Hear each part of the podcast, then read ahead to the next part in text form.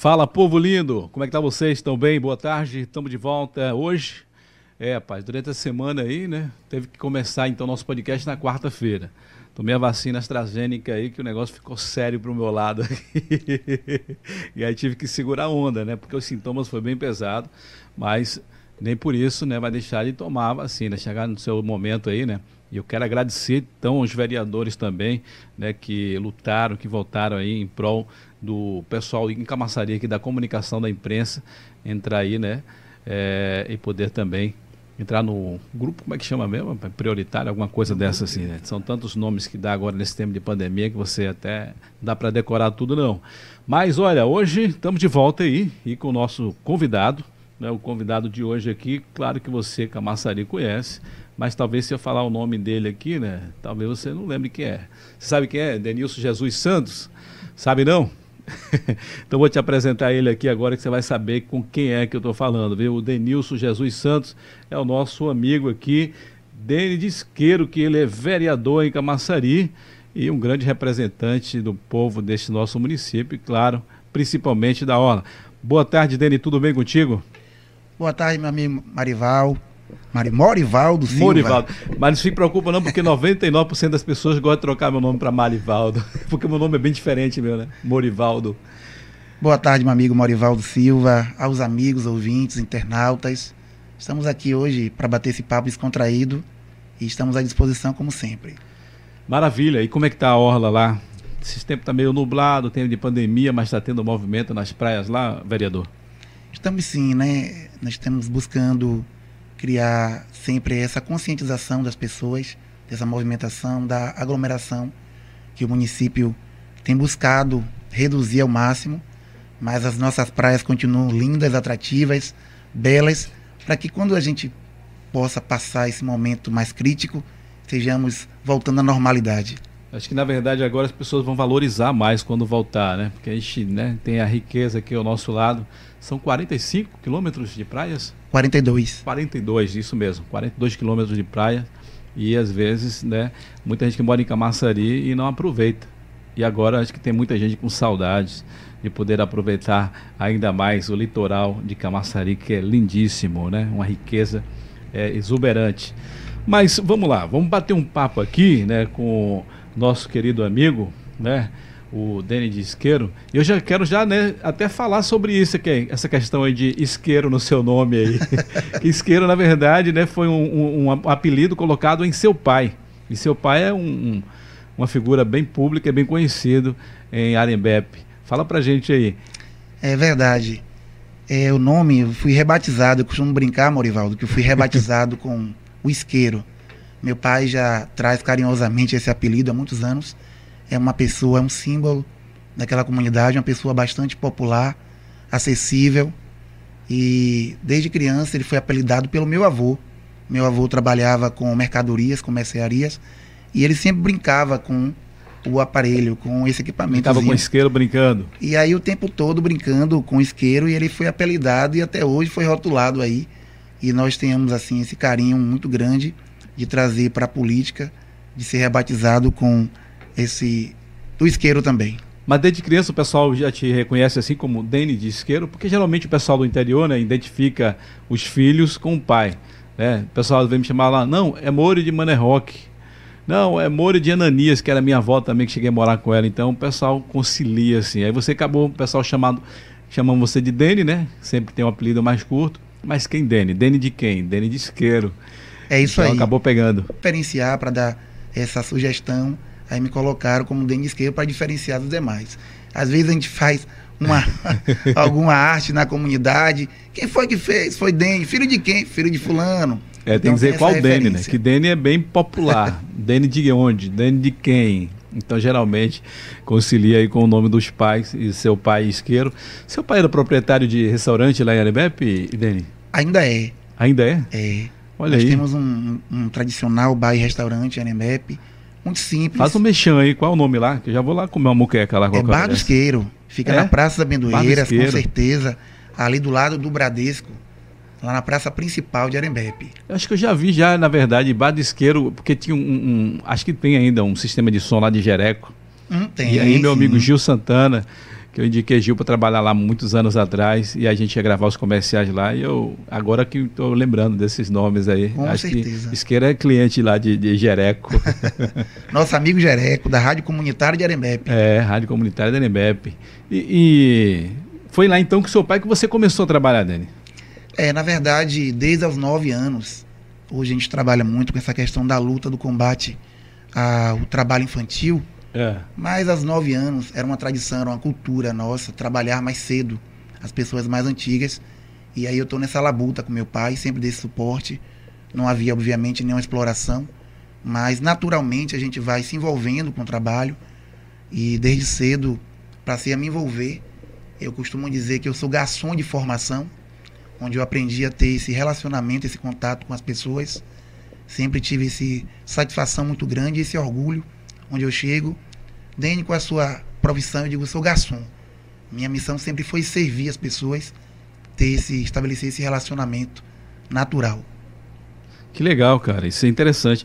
Agora, você falando sobre essa questão de, de exploração, né, menor, trabalho e tudo. Só que a gente vê que, né, que os filhos, eu mesmo ajudei bastante, né, tanto meu avô como meus pais. Só que eles davam prioridade o tempo para a gente poder estudar. E não era um trabalho, né, como às vezes a gente vê aí em matérias. Eu tenho um amigo que ele é defensor público federal, é, ele mora ali em São Paulo, ele inclusive participou do nosso podcast aqui logo no início, uns quatro meses atrás, faz tempo. Doutor Pedro, meu abraço. E ele falando né, de crianças que não, não tinha nem sequer uma boa alimentação, não tinha tempo de descanso durante o dia, nem de brincar, e muito menos de ter alcance a, os estudos, a poder estudar tinha que trabalhar e trabalhar pesado. Então, é um dos seus, de seus projetos, de sua busca, é acabar com, com essa questão da exploração é, da criança, do adolescente? Não necessariamente, essa não é uma bandeira que é. nós trazemos, mas é uma bandeira da sociedade, né? A gente não, não comporta mais em pleno século XXI. A gente vê essa exploração do trabalho infantil, desse abuso. Né? Criança, o local de criança é na escola, é buscando a qualificação profissional. E é óbvio que esse sustento hoje aos pais, isso é uma questão, como eu te falei, cultural, a gente sempre que puder, mas que não possa comprometer né, e se tornar um hábito, como a gente tem visto, infelizmente, em nosso país. Porque, na verdade, eu sou um cara que eu condeno muito a questão do extremismo. Né? Tem pessoas que são extremistas. Porque me, me desculpe as pessoas que defendem tudo, mas eu defendo também que o filho esteja junto com o pai, né? Sim. Aprendendo ali no trabalho como você trabalhou com seu pai.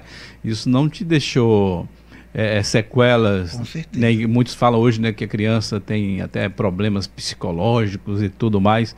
Que isso acho que é um extremismo. Você falou com nove anos, você já trabalhava ali né, com seu pai, mas você teve a oportunidade de estudar mesmo porque já em 2006 já tinha já o um nível superior aí já contemplado. Na verdade, Morivaldo, eu sou um amante da educação. Desde o início eu sempre tive bons professores.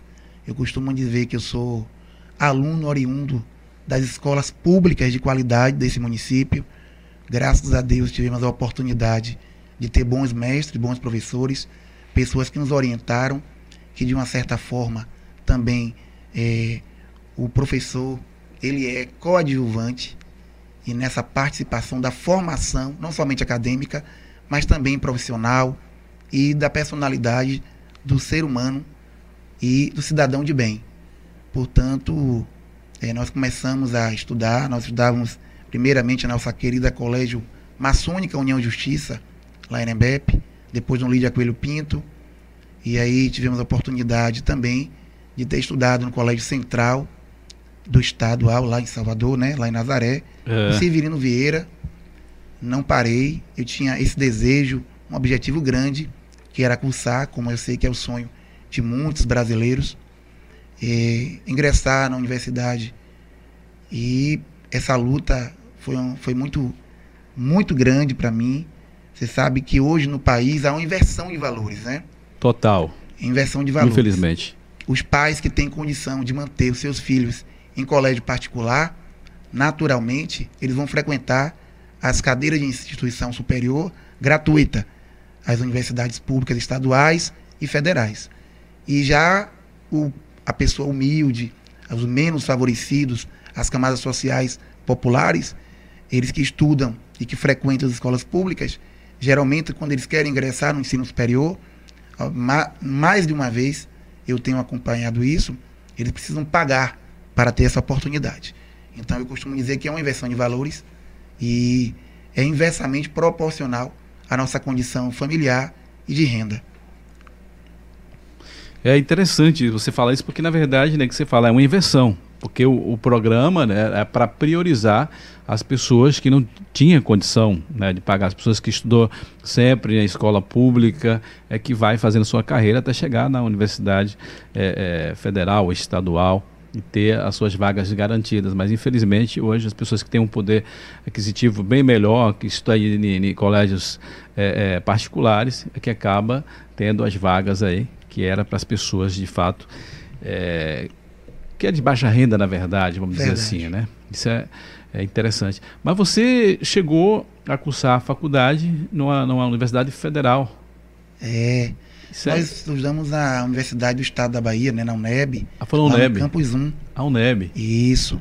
Foi uma luta muito grande, que eu sei que é essa dificuldade para todos os filhos de pessoas humildes. É, meu pai, Marivaldo, antes de ser proprietário, microempreendedor, ele era pescador. Ah. Então, quando é, é, naturalmente meu pai, eu sou originário de um filho de pescador. Depois ele passou a ser comerciante. E muitas pessoas não sabem disso. É por isso que eu valorizo muito o pescador, a, os moradores da nossa comunidade, da zona marítima e da zona rural também, os agricultores, os lavradores. Mandar um abraço lá para o Flavito, viu? Que eu sempre vou pescar com ele lá. Meu amigo é, de infância, é um Flavito, parceiro, parceiro com certeza. Recentemente nós fizemos uma indicação para a revitalização da peixaria de Arembepe. Que legal. Inclusive cara. vai ser ampliada. Hoje nós temos oito boxes a ideia é que nós passamos a ter 14 boxes para poder contemplar o maior número é, de peixeiros, de pessoas que trabalham com essa atividade de pesca e possam comercializar com a melhor condição de trabalho e estrutura também. Isso é bom, isso é bom, né? Porque ali tem, é, principalmente a NBEP ali, tem muitos pescadores que vivem de fato da pesca, né? E é interessante que você, como parlamentar, está sempre buscando melhorias para esse povo aí tão sofrido, que não é fácil, né? para gente que vai pescar, fazer a pesca apenas a pesca turística, né, que é uma vez por mês, por ano, é uma coisa, mas para quem depende daquilo ali que tem que sair todos os dias, às vezes ele sai um dia e volta com três, quatro depois no meio do mar aí, é uma situação complicada. Mas eu parabenizo essa classe aí, esses guerreiros aí. Então seu é. pai era pescador. Meu Você pai, pescava com seu pai lá em Meu alto mar? pai era pescador de profissional. Olha Durante aí. muitos anos ele foi pescador profissional. E aí depois que ele descobriu, né, que minha mãe estava gestante, é que ele buscou um novo negócio, uma nova ah. forma de renda. Então quando e você aí, nasceu ele já era empreendedor já? Já era empreendedor. E aí, obviamente, a gente veio dar suporte para ele. Que legal, cara. Aos meus bom. clientes e amigos é, que me ajudaram também na minha, na minha formação de pessoal de cidadão de bem. Pode ter certeza. O comércio, esse relacionamento que a gente estabelece com as pessoas, esse dia a dia é muito importante. Cara, quem trabalha com muito. vendas é, se desenvolve totalmente na questão é. de comunicação. Sim. Né? Porque você está ali em contato com pessoas o tempo todo. Se você for uma pessoa que não for bem comunicativa, você não tem cliente, o cliente não volta, né? Então você tem que ser, tratar o cliente bem, é criar um laço de amizade, de fidelidade ali com o cliente. Isso é uma formação muito boa. Eu lembro que eu, quando já tinha o quê, 9, 10 anos, eu já trabalhava de camelô na rua vendendo sabão, no tempo de chuva vendia é, é, guarda-chuva. é, era interessante, você falando isso, lembrando aqui.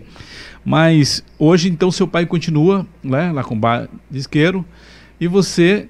É, é, é, bom a gente falar aqui, porque sempre que a gente traz as pessoas aqui, tem uma história que são, se repete sempre, né?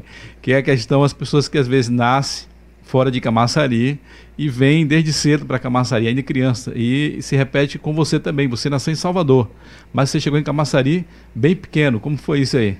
Na verdade, Morivaldo, é assim, eu nunca saí de Camaçari. É. Né? Infelizmente, a nossa cidade ainda não tem maternidade até hoje. É verdade. Até, a gente precisa registrar isso aqui. Então, os filhos de Camaçari nascem fora do nosso município, registram-se fora e depois continuam o seu tempo de permanência aqui.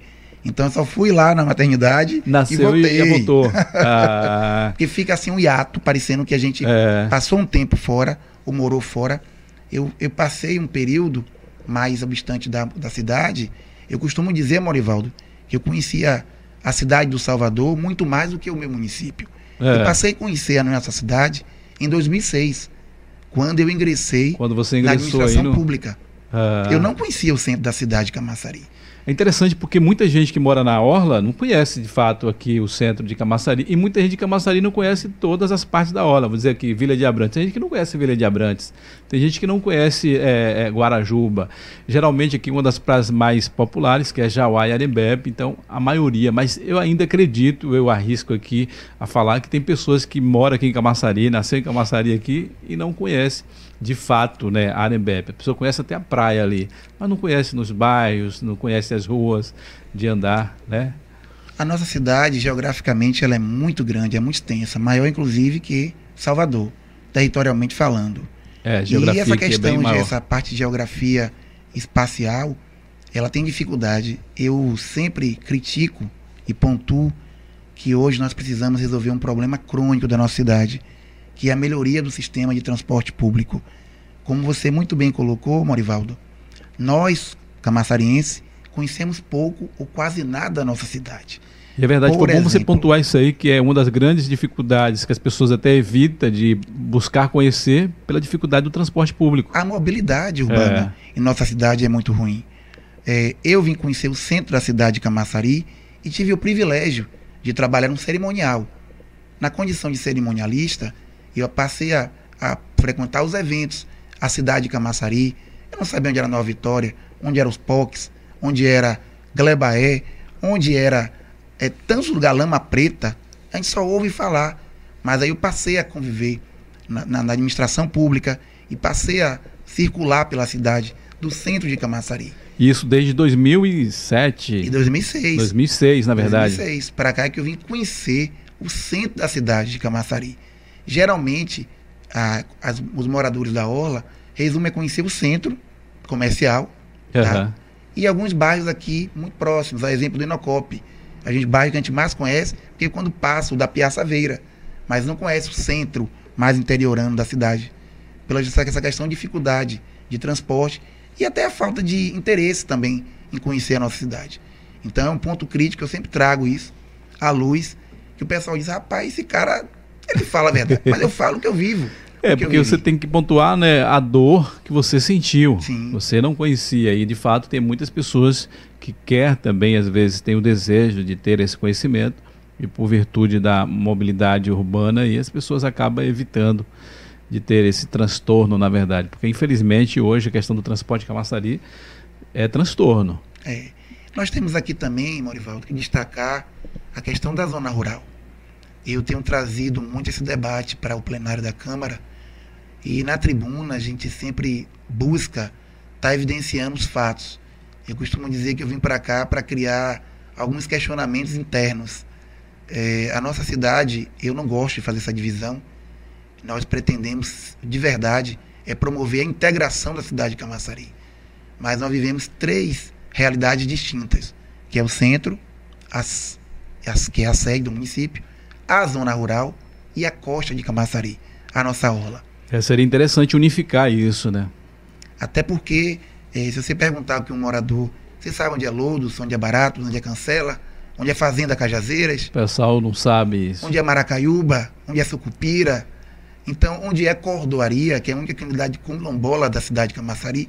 Então, essa eu tentei até, Morivaldo, fazer um programa e aí busco até os amigos assim, pessoas inteligentes e proativas como você, de fazer um tour pela cidade de Camaçari, nossa orla, mas também a nossa zona rural, tem lugares lindíssimos que precisam serem apresentados não só para, mente para os munícipes, mas para a Bahia e para o Brasil. Infelizmente, é, não sei se acho que até voltou pro ar agora na TV Câmara, mas quando eu tive lá, eu fiz um projeto junto com o Fernando Santana do Camaçari do Alto, que mostramos bastante a orla, o polo, o Camaçari, mas infelizmente ficou faltando, né, da gente mostrar esses lugares que você citou aí da zona rural. Até marcamos para gravar lá na Cordoaria também, mas não deu tempo.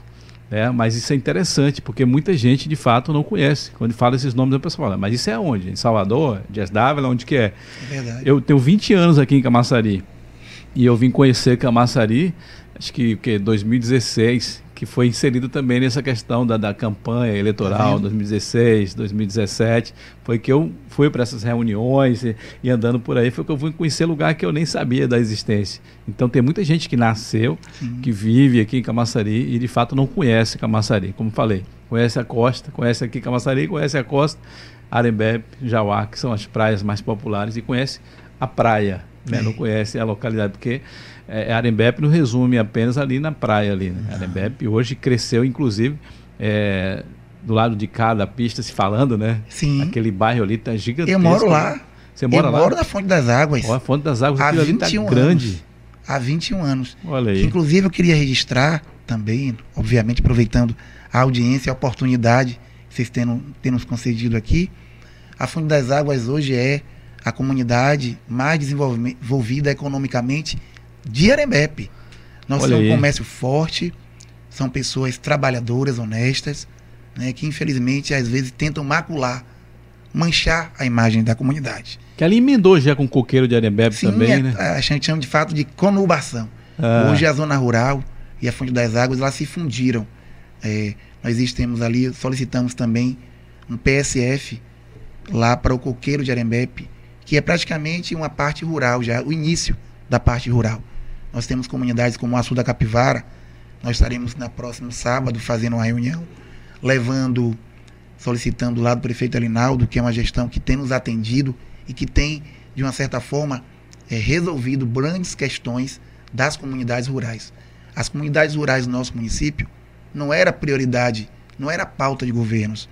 E graças a Deus, o prefeito Alinaldo, quando me deu a oportunidade de ser coordenador da Costa de Camaçari, junto com toda a equipe, toda a equipe de secretários, nós começamos a promover e resgatar a autoestima dos moradores das zonas rurais. Então, hoje a gente tem buscado atender com pavimentação asfáltica, temos programas sociais do governo que são conduzidos para essas comunidades mais longínquas e que sempre foram excluídas. Vocês auxiliam na questão dos cadastros aí, né? Que as pessoas às vezes não têm o, é, como buscar essas informações e aí você, com a sua equipe, ajuda as pessoas a fazer seus cadastros aí para ter direito a esses programas federais. É, os acessos aos programas do governo federal, os programas municipais também. É. né? Nós temos que destacar aí alguns problemas importantes. A exemplo aqui do. Nós temos o. Nós em Camaçari temos o Bolsa Família, né? Que é o, o, o nosso programa do governo, do governo federal, que é o Bolsa Família, mas nós temos aqui o cartão cidadão, que atende a muitas famílias aqui. Temos também o programa Mais Pesca, que ajuda a muitos pescadores e marisqueiros. É um suporte financeiro, que obviamente que é orientado, que é acompanhado com a equipe, mas que tem nos ajudado bastante. Legal. É bom a gente estar falando sobre isso, né? Como você falou ainda, você é servidor público, né? Desde 2000, 2006 que você participou do concurso aí. E você já passou por várias secretarias aqui em Camaçari. Mas foi partiu daí o desejo de você ser um representante político, no caso? Você já era servidor público, mas antes você já participou de associação, eh, de, de vários movimentos na sua comunidade, principalmente lá em Arembepe. Mas foi, já nasceu o desejo aí de ser um parlamentar antes ou depois que você veio ser um servidor público, Dani? Poxa, meu amigo, você me fez uma pergunta assim. Você foi muito feliz nessa pergunta. Acho que nunca nenhum entrevistador tinha feito essa pergunta para mim. Quando eu tive a oportunidade e a honra de ingressar como servidor público desse município, porque nós que não temos muita oportunidade de emprego, na administração pública ela promove a estabilidade econômica e financeira. Então eu vi ali a oportunidade não somente de manter na condição de assistente administrativo. Eu sempre vi a cidade de Camaçari é, conduzida por pessoas que não conhecem a cidade, que não têm uma identidade com a cidade, que não têm o devido comprometimento com a cidade de Camaçari. E isso me, sempre me tocou muito. Quando eu tive a oportunidade de ingressar na administração pública, eu fiz dali, é aquele ditado, a gente pega do limão e faz uma limonada. Eu tive essa oportunidade de me comprometer. Eu quero aqui mandar um forte abraço aos meus amigos servidores públicos desse município. São eles que conduzem com muito assim, muito comprometimento é, as questões administrativas desse município. Eu tive a oportunidade, como você mencionou, de trabalhar na Secretaria de Serviços Públicos, no cerimonial, e também tive um bom tempo é, trabalhando na Secretaria de Saúde, que é o meu amor, é a minha paixão. É isso que te perguntar, qual é a sua base mesmo, a sua luta aí que você mais defende, né? Porque tem várias esferas, né? No esporte, é, saúde, segurança, e sempre um parlamentar ele pega uma, uma pasta principal que ele não, essa aqui que eu vou brigar mais. É, confesso que hoje eu também tenho uma tendência, eu gosto muito da área de infraestrutura. Amo a área de infraestrutura, porque é a área de transformação. E a gente vê uma comunidade passando dificuldade de acesso, de locomoção, a gente precisa passar a proporcionar às pessoas a melhoria do acesso. Então, a pavimentação asfáltica, a mobilidade, uma ponte. Mas o meu amor, a minha paixão sempre foi a saúde. Eu costumo dizer que me tiraram da saúde, mas a saúde não saiu de mim. é, hoje eu estou vereador, porque o povo de Camaçari, a gestão do prefeito Alinaldo, me ajudou muito me quando, a chegar na Câmara de Vereadores, até essa oportunidade de estar tá tendo esse olhar carinhoso, afetivo e fraterno pela cidade, pelas pessoas. Eu amo o que eu faço. Eu costumo dizer, Marivaldo, que às vezes, acredite, e às vezes eu acordo e digo, eu sou vereador, é? Rapaz, meu Deus, eu me deparo com essa situação. Porque isso para mim era uma coisa muito obstante na minha vida. E aí não tem é aquela fácil. situação, né? Quem é mais é dado, mais é cobrado. Aí às vezes não, é, tem uma responsabilidade a cumprir, né? Com certeza. Não é fácil chegar à Câmara de Vereadores de Camaçari, que é a sexta economia do Norte e Nordeste, a 38 é um do país. Portanto, nós somos diferenciados. Camaçari é uma cidade hiper, mega, super importante para a região metropolitana e para o Brasil. Portanto, quando eu, filho de pescador, remanescente, empresário, e a gente tem essa oportunidade de chegar à Câmara de Vereadores com projetos apresentando a questão agora da solução da questão do tratamento de resíduos sólidos do município. Isso para mim é motivo de muito orgulho. Nós estaremos, se Deus quiser, no dia 4 de agosto, promovendo uma audiência pública. Imagine eu presidindo a audiência pública para tratar do plano emergencial da cidade de Camaçari. Então isso para mim é motivo de muita satisfação. Eu faço isso com muita com muito amor. Eu trabalho na Câmara com meus amigos e óbvio tenho que destacar que ninguém trabalha sozinho. Verdade. Eu tenho uma equipe muito comprometida que me ajuda muito, que me dá esse suporte, uma família que me dá toda a estrutura.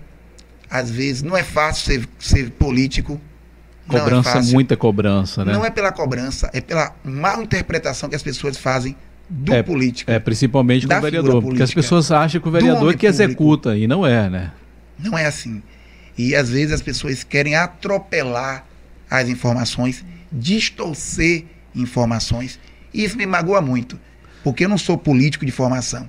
E eu não tenho raízes políticas. Eu sou um servidor público, continuo sendo um servidor público porque quem paga o meu salário é o povo, e às vezes me magoa. É, assim que ganhou a eleição, passei a eleição, nós vencemos a eleição, porque eu não venci sozinho, já me deram o rótulo, tá rico. já mudei de casa, me mudaram de casa, me mudaram até de cidade. Então isso me machucou bastante, é, porque eu trago no meu peito esse amor pela cidade de Camaçari. Nós temos aqui, Marivaldo, eu não posso deixar de destacar isso, essa importância. O prefeito Alinaldo, ele é uma pessoa hiper humilde, atenciosa, parceira, amiga dessa cidade. Eu tenho esse prazer, essa satisfação de compartilhar com ele os problemas. Ele tem um comprometimento muito grande com essa cidade. E as pessoas às vezes esquecem quais foram as origens do prefeito. O prefeito teve aqui uma passagem muito grande durante muitos anos na feira de Camaçari, né? Rotularam ele durante um período muito feio, aquela questão que não vale a pena ser tratada, mas que hoje tem dado uma aula de gestão. Prefeitura tem dado uma aula de gestão. É óbvio que nós avançamos em muitas coisas, é óbvio que precisamos avançar. Tem muita coisa emperrada? Tem. Eu critico. Não é porque eu sou da base do governo que eu preciso concordar e aceitar com tudo que eu vejo. Quando as coisas estão erradas, eu chamo, eu converso. Graças a Deus, tem uma relação muito boa com toda a gestão com os secretários. Isso é bom você ter esse pensamento aí, essa linha de raciocínio aí, né? Porque você faz parte da base. Sim. E às vezes fica muitas pessoas, desculpe aqui falar que são muitos bajuladores, que às vezes, né, o prefeito, que ele hoje é o chefe do executivo. E aí, às vezes, está errando em alguma coisa, e aí fica os vereadores que é da base, alguma liderança, não, tá perfeito, tá batendo palmo para tudo, tá maravilha, não. Mas vocês é que ouvem o povo, vocês sabem qual é a dor do povo lá na ponta. Então vocês têm que dizer, ó, oh, prefeito, é, a ideia aqui é maravilhosa, mas acho que aqui é melhor, tem que mostrar o caminho. Ó, isso aí não tá legal, não, porque não vai, não vai ser bom para a população. Então, bom é isso, né? Você reconhecer, tem coisa que está acertando, tem coisa que precisa ajustar. Com certeza. É, o ser humano ele é passivo de erro. Nós precisamos reconhecer os nossos erros e os nossos acertos e os nossos avanços. Eu nunca, jamais vou ver que as coisas estejam erradas e vou manter na condução errada. Se eu puder intervir, eu vou intervir, obviamente, com jeito, não é dando tapa na mesa. Essa política ultrapassada, obsoleta, não cabe mais. Eu costumo dizer, Morivaldo, eu uso pouco a tribuna da Câmara mas eu uso, eu falo pouco, o pouco necessário, com bons e excelentes projetos para a promoção e o desenvolvimento da cidade de Camaçari. Eu não preciso fazer discursos lindos, maravilhosos. E as Mas ações, que seja só discurso. O povo hoje, Maurivaldo, quer solução, ações. Esse negócio de discurso bonito, rosado, ficou para trás. A política hoje, ela é ativa e ela é atípica de movimentos passados. É verdade, não adianta ficar na teoria não. Ou você vai para a prática, você demonstra de fato. Então, as pessoas hoje não estão tá mais, como diz o ditado popular, não está comendo mais esse reggae, não. É. Tá, Depois das redes costas. sociais, então, viu? As redes sociais, as pessoas acompanham tudo, né? Acompanha. As pessoas estão tá vendo de fato quem está ali buscando é, melhorias para a comunidade, quem é de fato está trabalhando e está vendo quem de fato está ali só falando, né? Só com diálogos. Mas, é, Dele, você foi um cara vitorioso já na sua primeira, seu primeiro pleito aí como candidato, né, lá em 2016, você alcançou aqui 1.106 votos, muito mais votos até de alguns que teve direito à cadeira. Se você talvez estivesse em outro partido, eu me, eu me, lembro aqui, acho que, acho que o vereador é Adalto no tempo, acho que ele teve 800 e, algum, 800 e poucos votos e foi eleito. Acho que o próprio o Júnior Borges nesse tempo não. Acho que foi nesse 2016, não, foi em 2012 também, que teve pouco voto também e foi eleito.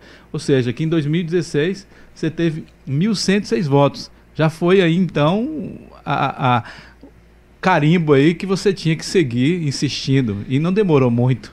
Meu amigo, eu só tenho a agradecer a Deus, ao povo, aos amigos que sempre têm confiado em mim e têm me colocado aqui nessa condição passando para mim essa procuração para que nós possamos estar buscando resolver as questões eh, comunitárias, sociais, políticas, ideológicas. Mas essa primeira eleição minha, eu. Assim, eu não sabia que eu tinha essa popularidade e essa força toda. Quando saiu o resultado. Você estava confesso, em que secretaria nesse tempo aí como servidor? Eu estava nesse Marivaldo eu não posso deixar de passar essa, esse recorte histórico. Fica à vontade. Eu estava sendo perseguido politicamente. É.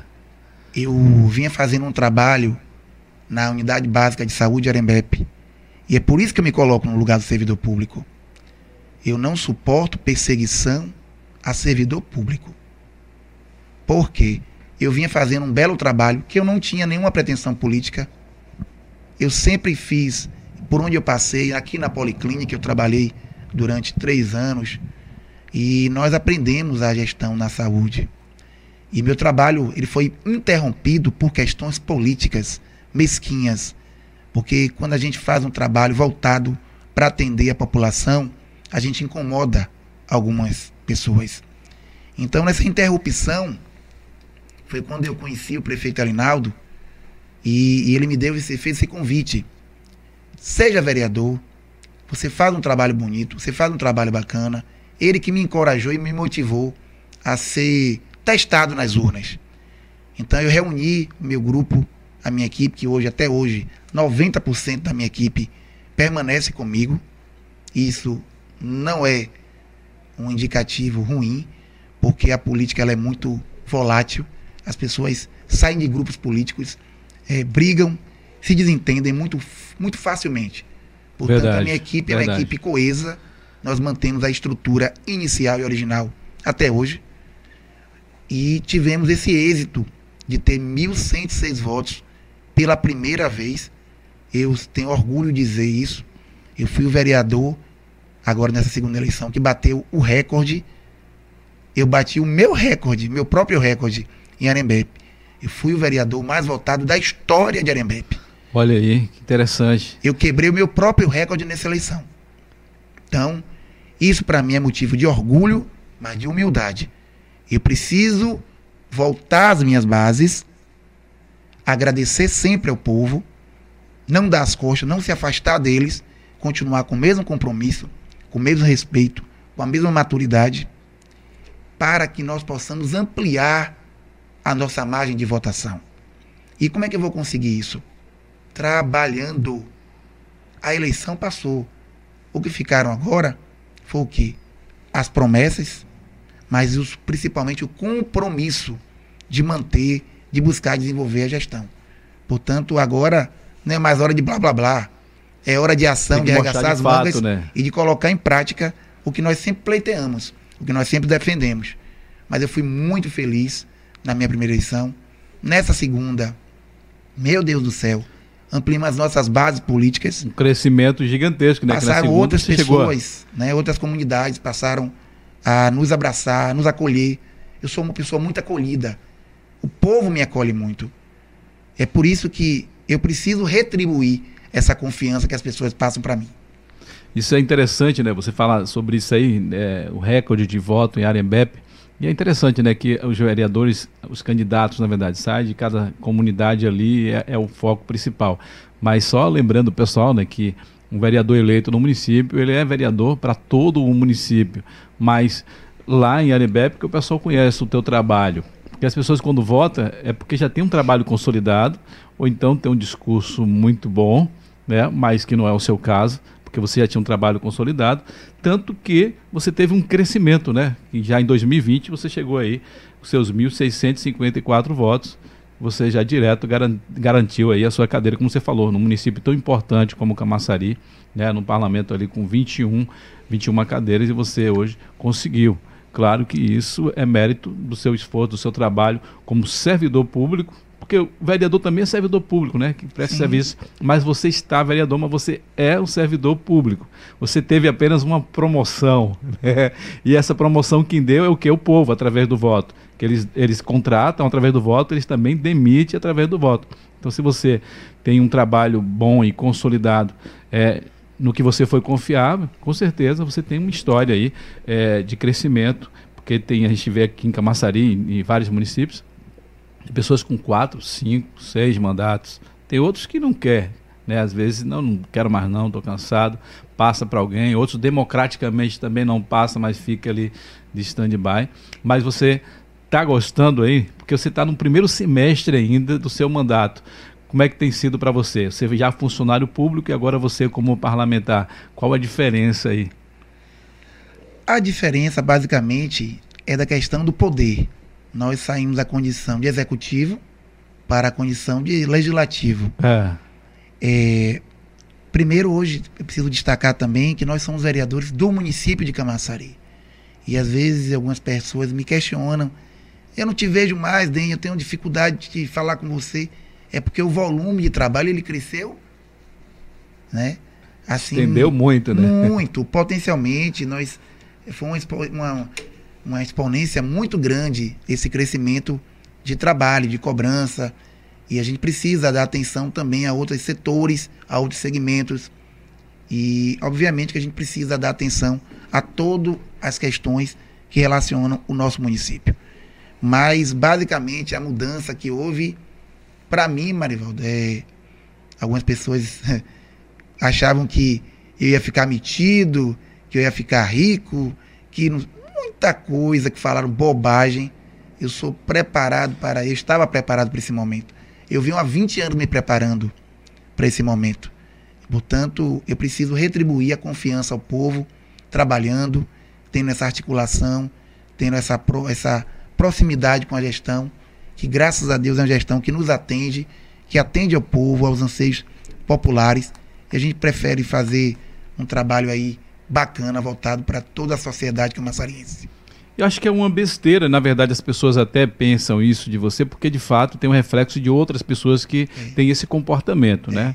Tem um, uns camaradas aí que é complicado, né?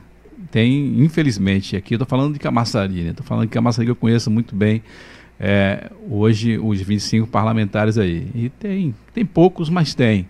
Tem uns aí que ficou meio que intocável, né? Que a gente que está na comunicação né? Às vezes a gente, nesse momento, o cara está na cadeira, a gente procura o cara, o cara é meio que estrela, mas no momento que ele é candidato, ele quer o tempo todo aguenta ver um microfone, uma câmera ligada, que ele quer Poxa. falar, ele quer. E aí a gente percebe isso. Mas a gente também percebe que essa renovação que teve na Câmara né, trouxe muitos nomes novos, assim como você, que está trazendo uma cara nova para o Legislativo de Camaçari. Inclusive, eu quero parabenizar né, pelo teu trabalho, que você já chegou aí com o pé direito fazendo indicações e já acontecendo, que foi o caso aqui, né, na parceria aqui do Reflora Camaçari. Como foi esse pedido aí? Foi o mesmo que você fez aí?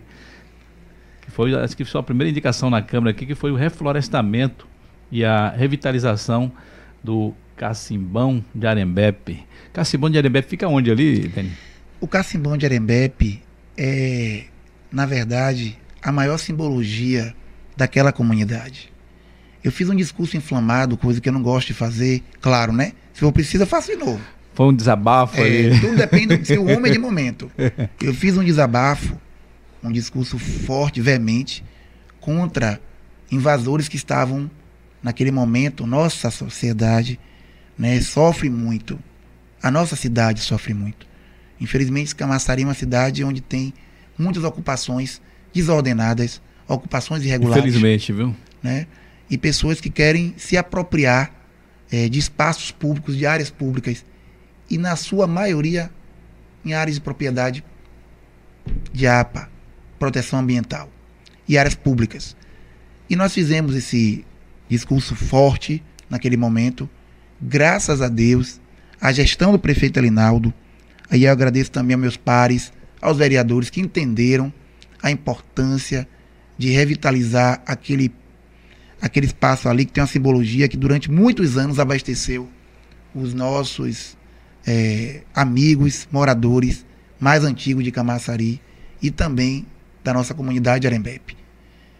E hoje já é uma realidade, o Cacimbão já está aí praticamente 80% das obras já avançadas. Em breve, é o prefeito, a gestão vai fazer a inauguração. O Cacimbão tem uma história muito grande, muito forte. Foi durante muitos anos serviu de abastecimento para os jesuítas. Os índios tupinambás já exploravam aquela região. Eu tive ontem a oportunidade de conversar com um grande historiador desse município. Um abraço aí nosso amigo Diego Kopic, que faz uma referência, uma alusão muito grande a, ao, ao aldeamento na nossa cidade, ao povoamento, ao crescimento populacional e ao desenvolvimento das regiões do nosso município. E ele cita também a questão do cacimbão como um marco histórico e civilizatório para a cidade. Então, uma reserva é, ambiental e histórica também cultural, né? Sim. Interessante, eu não conhecia aí é, é, dessa história do Cacimbão. E é muito bom. Creio que, assim como eu, muitos também não conhecem. Como é que está hoje a questão do Rio Capivara? O Rio Capivara também faz parte ali de Arembepe, ali, né? É. Nós temos, infelizmente, um Rio Capivara que vem sendo degradado, né? É, assoreado em algumas partes, em algumas partes ele também. Eu faço parte da comissão, sou relator da Comissão de Meio Ambiente. É. Recentemente nós enviamos para o INEMA, lá no Rio Pojuca, estava sendo lançado um, material, um líquido tóxico in natura para o rio, o rio Pojuca.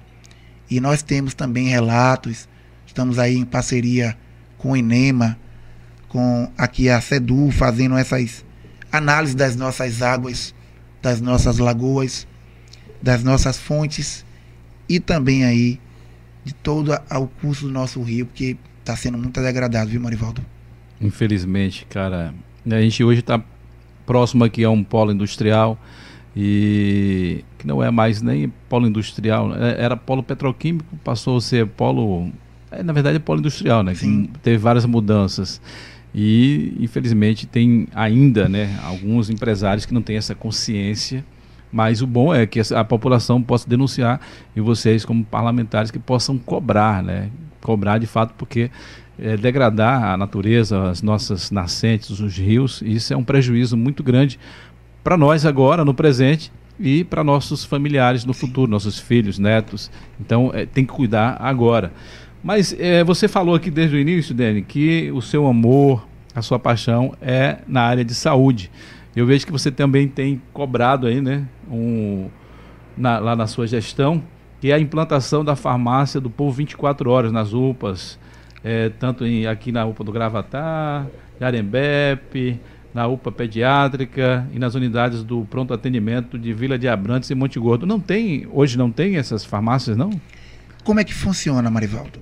É, a ideia de descentralizar e avançar com a questão do acesso do usuário de sistema público de saúde a medicações nas UPAs, nas, não nas UPAs somente, mas também nos pronto atendimentos é. do nosso município, pela experiência que eu venho carregando de ter trabalhado na saúde, entendo que quando está sexta à noite, sábados, domingos e feriados, as pessoas têm dificuldade, principalmente a sociedade mais carente, de ter acesso ao medicamento.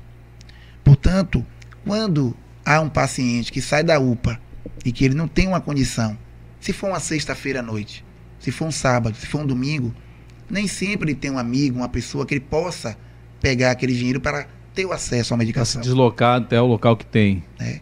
Nós temos uma farmácia 24 horas que funciona muito bem aqui na Casa do Trabalho. É uma iniciativa louvável. É isso que eu ia te perguntar, porque tem, né? Mas só tem na Casa do Trabalho? Tá, só tem na casa do trabalho, ela funciona 24 horas. Ah. Mas nós temos um problema grave. A questão do transporte Falamos e a questão aí. geográfica do município. Portanto, a nossa ideia era de centralizar Estender, que esses né? medicamentos né? fossem disponibilizados nas UPAs e nos PAs do município. E também na UPA pediátrica, aqui do Gravatá, na, na, na, na no POC. Portanto, isso iria facilitar bastante o acesso aos medicamentos para os usuários de saúde. Isso eh, funciona como você lá, como parlamentar, o que? É uma indicação, um projeto de lei? Como que é que você faz É uma indicação. É uma indicação, né? É uma indicação que nós fizemos, já foi feito, já Saúde. Executivo? E aí a Secretaria de Saúde está buscando uma forma de, tecnicamente, nos responder, que na verdade não é me responder, é responder à a sociedade camassariense. Né? A sociedade, É um verdade. pleito, penso eu, julgo que seja importante para que nós possamos descentralizar as medicações, os medicamentos nas UPAs no pronto atendimento.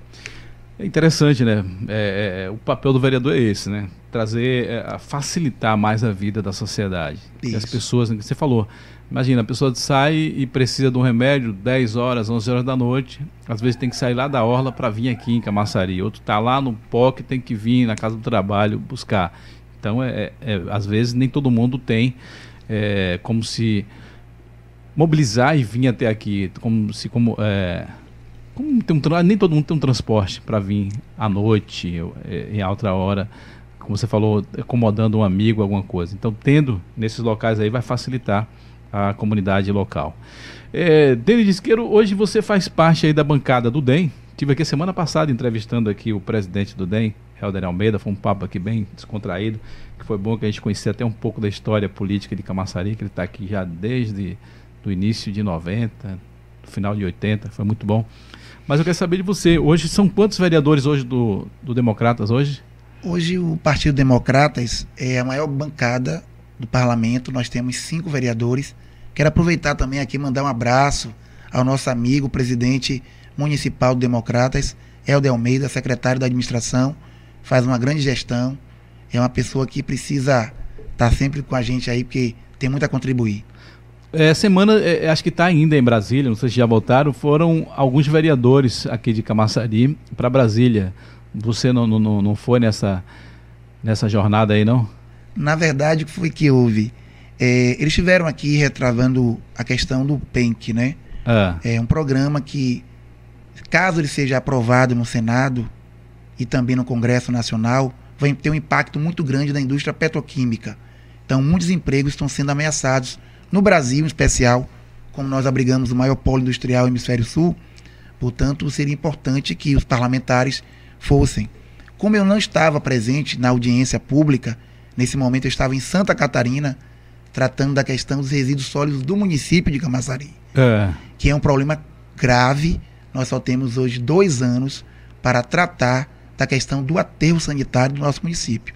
Portanto, nós temos um prazo muito curto. Já é uma bomba relógio já, Isso. né? Esse aterro aí. Então eu saí na frente com essa proposta, tive a oportunidade de conhecer um projeto maravilhoso, que um projeto sustentável, que além de gerar emprego e renda, vai trazer uma proposta inovadora para o norte e nordeste. Camaçari sairia na vanguarda se trazer esse projeto. É um projeto revolucionário. Lá no sul do Brasil, ele já é existente em alguns municípios e nós estamos buscando trazer para Camaçari. Portanto, como eu não estava presente nessa audiência, eu não fiz parte da mesa e os vereadores tiveram né, a satisfação de ir a Brasília também agora para resolver essa outra questão. Então tá explicado aí, né? Mas os outros todos foram não? Acho que tá os 20 lá? Não, Acho não. Que não, Ontem, né? por exemplo, nós não... tivemos ah. é, a nossa sessão, ela foi remota. Os vereadores que estavam em Brasília acompanhando o presidente acompanharam a sessão virtualmente de lá de Brasília. E eu estava aqui da Câmara, como estaria amanhã, se Deus quiser.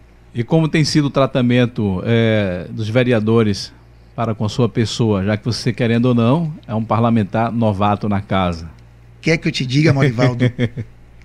excelente. É, né? Eu só agradeço a Deus todos os dias pelo bom e o excelente relacionamento que eu tenho com todos os meus pares da Câmara Municipal de Camaçari.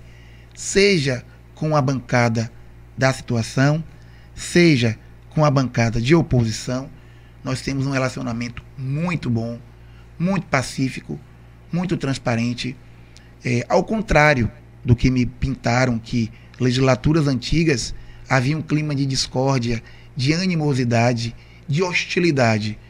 Eu confesso que eu imaginei muito isso, me deparar num clima de hostilidade, mas graças a Deus nós temos um clima de cordialidade, muito, é, somos muito transparentes e amistosos. É, e você falou, né, que, que tinha o comentário, mas talvez assim era antes, talvez tenha de fato mudado, não? Que a gente falou aqui, já até pronunciamos isso aqui, que houve uma mudança muito grande né, no cenário é, das cadeiras no Legislativo agora em 2020, né? Que foi mais, mais da metade, né? 51%. 51%, né? Tirando aí é, o Oziel que saiu e não foi candidato, teve também o Cessé também, né, que desistiu de ser candidato. Então, abriu aí mais duas vagas, mas também veio muitos novos aí. Então é, é muito bom, né? Porque vocês têm o quê? A liberdade, né? De, de expor os seus, os seus trabalhos, o seu discurso também, e isso é interessante. E isso que você está falando aqui já foi repetido aqui para outros vereadores que eu convidei aqui, né? Que está um ambiente muito bom de se trabalhar. Isso é bom, porque vocês tendo é, entendimento uns com os outros, as coisas ficam mais fáceis para desenrolar e chegar até o executivo e ser executado é, para benefício da comunidade, do povo em geral de Camaçari. Deni, e eu não posso deixar de te perguntar, né? Eu sei que eu já posso até dizer aqui a sua resposta, mas não. Vou deixar que você possa falar para a gente. A sua visão agora 2022, vem aí as próximas eleições, que é para a esfera federal, né? E também estadual. E tem muitos aí, principalmente da bancada do DEM, já se disponibilizando seus nomes a ser candidato é, para deputado estadual. Essa é uma visão sua também? Você tem se colocado à disposição? Tem havido alguma discussão, alguma conversa sobre isso? Ou não? Muitos dizem que não ainda é muito cedo para isso. Como que é? Eu, particularmente, Marivaldo, eu acho muito precoce da minha parte eu ter uma candidatura para deputado estadual. Eu ainda me sinto, de uma certa forma, aprendendo as relações políticas, a dinâmica da política. Eu não sou político de formação. Eu pretendo, sim, claro que estarei nessa atividade mais uma vez. Eu amo atividade política, gosto dos movimentos políticos.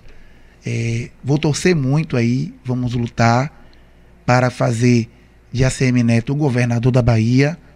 Obviamente que vamos ter os nossos deputados federais, estaduais, senadores, o nosso time, né? O nosso bloco, os nossos preferidos. Mas é, tenho a certeza de que vai ser uma eleição dura a nível presidencial. Não tenho dúvidas, mas já tenho assim uma tendência e uma aposta de quem vai ganhar a eleição para presidente. Eu acho que você falando que vai ser dura nessa esfera aí, na questão de presidente, acho que aqui também no estado vai ser duro, né? A, a vinda de Neto aí para ser candidato vai. vai. ser um, vai ser uma disputa dura aí com, com o Jacques Wagner. Também vai ser muito dura. Eu te pergunto isso, né? Porque na verdade você está inserido hoje na política em Camaçari. E Elinaldo já está na sua segunda gestão, né? Daqui a pouquinho chega 2024 e muita gente que está nesse olhar agora para 2022 já está no olho grandão, já ligado lá para 2024. Quem será o sucessor de Elinaldo?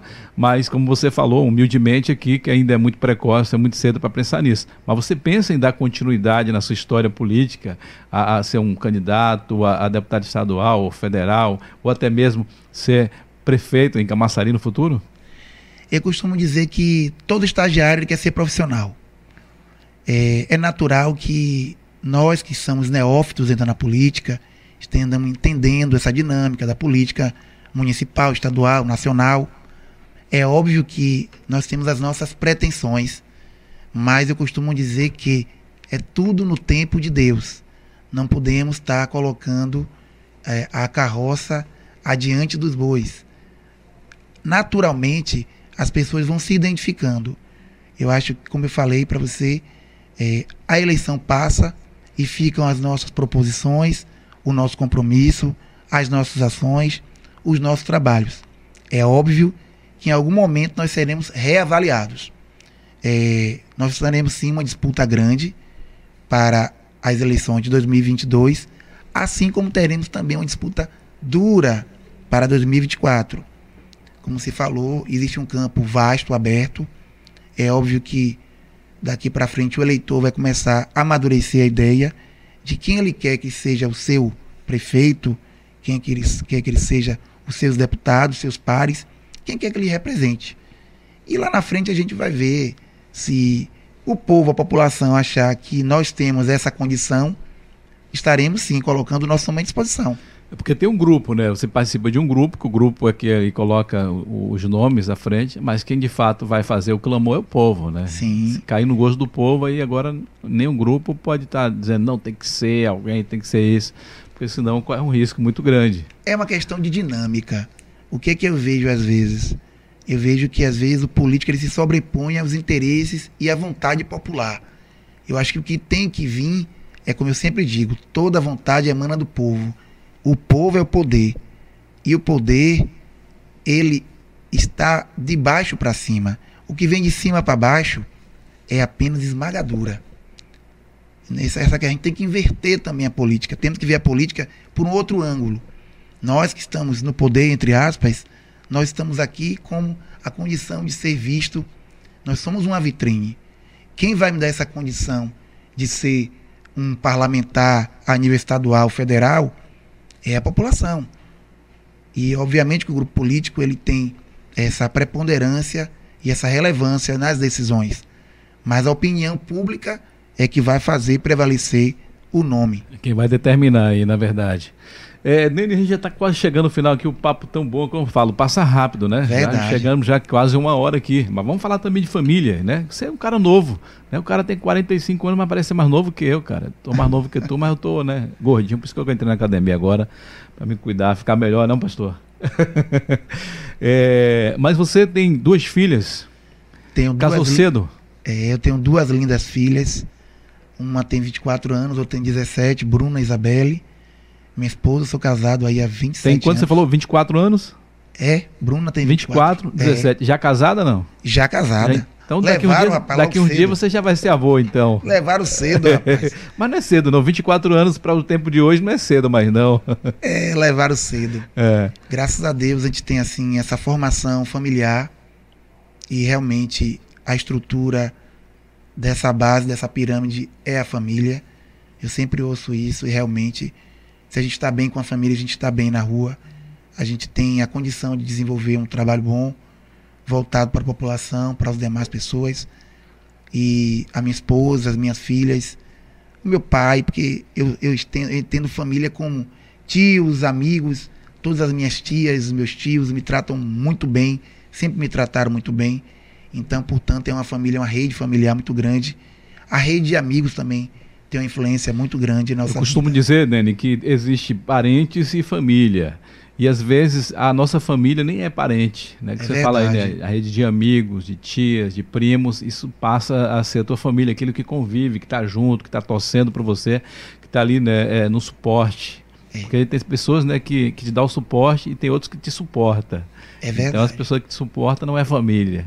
As famílias é aquele mesmo que está ali dando suporte, que está ali dando o maior apoio. Então há essa diferença aí de família e parente. Tem parente que a gente não conhece, que a gente não sabe quem é, não sabe para que veio, mas tem pessoas que a gente conheceu há pouco tempo e a- passa a ser família. E isso que, que é a nossa base, que faz a gente crescer. Então eu vejo que você hoje é um cara que tem uma família estruturada, não só de parentes, mas de amigos. Sim. E isso é muito bom. Então, eu já, né, pra gente não, não- não deixar aqui no gostinho de quero mais, pra gente voltar outras vezes bater esse papo aqui, né? É, e foi bom hoje que o programa a gente nem falou nada de, de, de pandemia nem nada, e eu não gosto mais nem de falar nesse assunto mais não. Até falei no início aqui que tomei a vacina e fiquei um pouco mal, mas graças a Deus tô, já tô bem. Você chegou a, a contrair o Covid, não? Infelizmente, no Acho ano passado, mês de agosto, Parece que todos os vereadores aí que contraíram, parece que quase todos, né? E você, mas você foi leve? eu fui leve, mas o negócio é, ru- é ruim, viu? É ruim, é um leve, leve pesado, leve né? que eu não quero não, é pesado. Foi um Eu- leve, mas não foi um leve de gripezinha, não, né? É, eu até é- hoje eu fiquei comprometido com o meu olfato, com o meu paladar. É mesmo, não, É, não retornou 100%, 100% ainda. não. Olha aí. Eu não tive. Fiquei com eu- eu, sequela.